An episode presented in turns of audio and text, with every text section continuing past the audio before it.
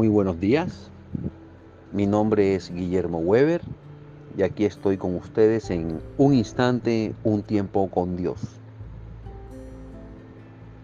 He titulado el mensaje de hoy El tiempo de la promesa. Hechos 7:17. Se acercaba el tiempo de la promesa. Qué lindo, qué linda esa iluminación, qué bello, qué bella es la palabra de Dios, qué bello es Él al decirnos a aquellos que confiamos en Él con fe que ya viene pronto lo que Él ha dicho en su palabra que va a ser en nuestras vidas. Pero recordemos que las misericordias de Dios no son veloces. No es raro escuchar a las personas en desespero decir, ¿y tú Jehová hasta cuándo? Oh Dios, ¿cuándo? Señor Cristo, ¿qué más tengo que esperar? ¿Hasta cuándo tengo que esperar? Pero debemos siempre tener presente que la fecha del cumplimiento de una palabra de Dios, de una promesa, de su voluntad, es parte importante del plan divino de Él. Recordemos que Dios había amenazado con destruir al mundo con un diluvio, pero esperó todo el tiempo hasta que Noé hubo entrado en el arca. También recordemos que el pueblo de Israel, Dios había declarado que saldrían de Egipto. ¿Y cuánto demoró? 430 años.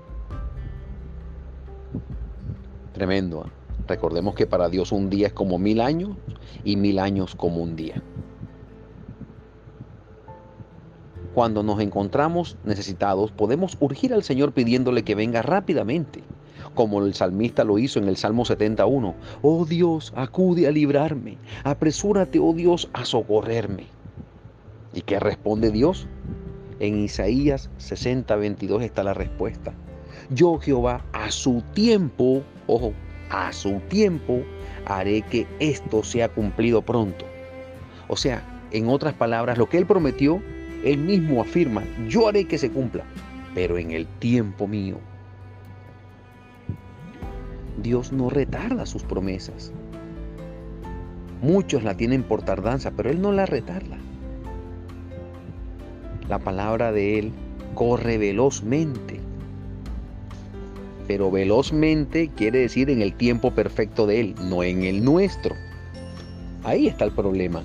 Ahí radica el problema y nuestra desesperación la mayoría de veces. Pero ¿por qué demora Dios? Tal vez el tiempo de la promesa no ha llegado todavía porque nuestra prueba no ha cumplido todavía su propósito. Recuerden que Él trata con nuestras vidas, con nuestro carácter, con nuestra soberbia, altivez, prepotencia, orgullo. Áreas, áreas que Él tiene que pulir para poder cumplir el propósito. Además es posible que no hayamos mostrado aún la suficiente sumisión a su voluntad divina. Quizás la paciencia no ha tenido su obra completa. Quizás el proceso de despete no ha concluido. Todavía no hemos abandonado esos mismos favoritos que nos tienen atado a ellos, dependiendo de esos mimos. No nos preocupemos por nada. Dios llega justo a tiempo porque Él es el tiempo. Él es el futuro. Él es la esperanza. Confía, atesora sus promesas y espéralas con paciencia, humillado ahí, clamándole a Él, adorándolo a Él.